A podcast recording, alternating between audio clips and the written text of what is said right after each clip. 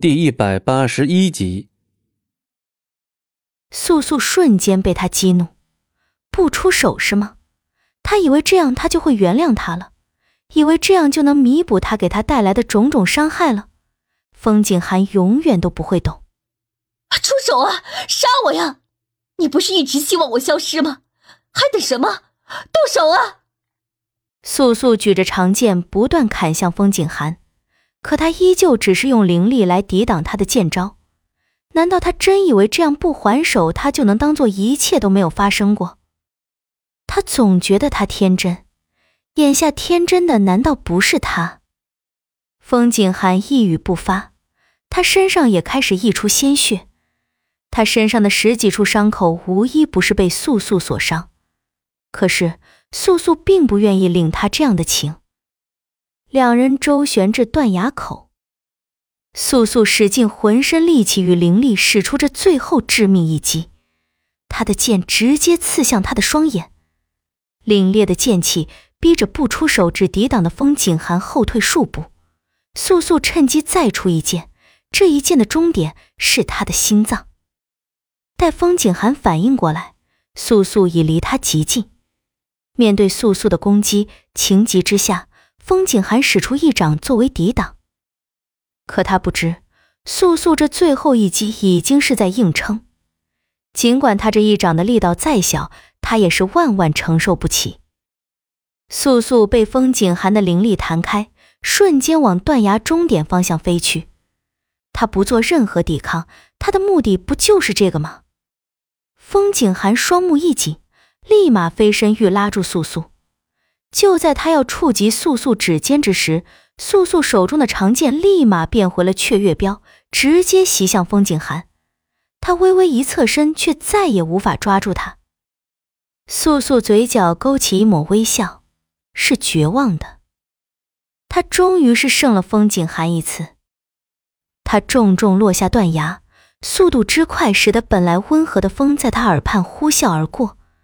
他看见风景寒趴在断崖上。他听不见他在说什么，但他知道，他赢了。风景寒，你终是为了自保而舍弃了他。你的自私是无法隐藏住的。你以后漫长的人生，应该会被自责和愧疚充满吧？这，就是他想要的。在素素很小的时候，那时她不是素素，也没有被取名为素。只是以百里暮雪的身份存在着。他和他娘经常一同在百里家后院的花园里种花。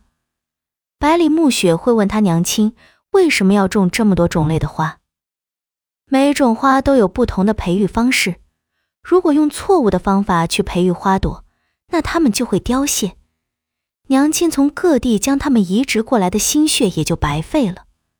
面对当时懵懂无知、也还只有六岁的百里暮雪，他娘亲同他说：“这花园里上百种的花，就像是他曾经遇到过的上百种品性的人。有些花容易养活，有些花不易经营。但易养活的花不一定是绽放的最绚丽的一朵，而那些需要自己冥思苦想、下尽功夫才可培育出一朵的花，也许正恰巧是最适合自己的心意。”也是最耀眼的那一朵花。那时候，百里暮雪还不明白他娘亲的意思，不过是种上些花罢了。他认为开得出的便是好花，开不出的也只当是白费了一番心思。